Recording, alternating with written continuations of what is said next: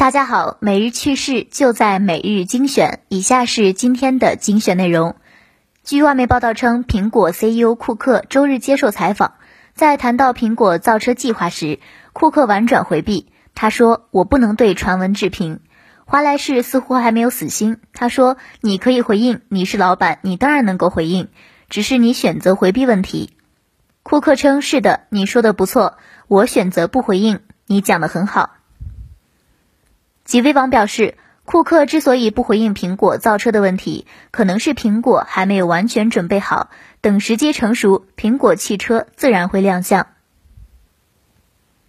在中国电动车百人会论坛上，中国科学院院士、中国电动汽车百人会副理事长欧阳明高表示，如果有人告诉你这个车能跑一千公里，几分钟能够充满电，还很安全，成本又低。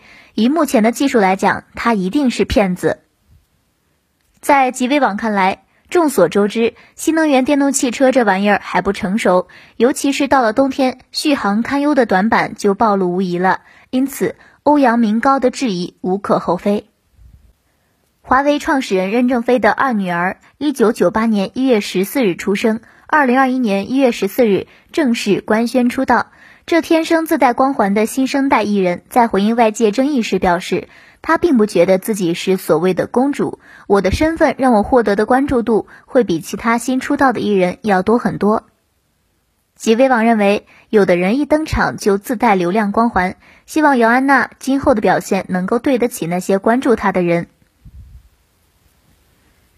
一项利用人工智能自动分拣水产鲜鱼的设备测试工作正在日本青森县八户市展开。该设备的使用有望提高面临人手短缺问题的日本水产业的工作效率。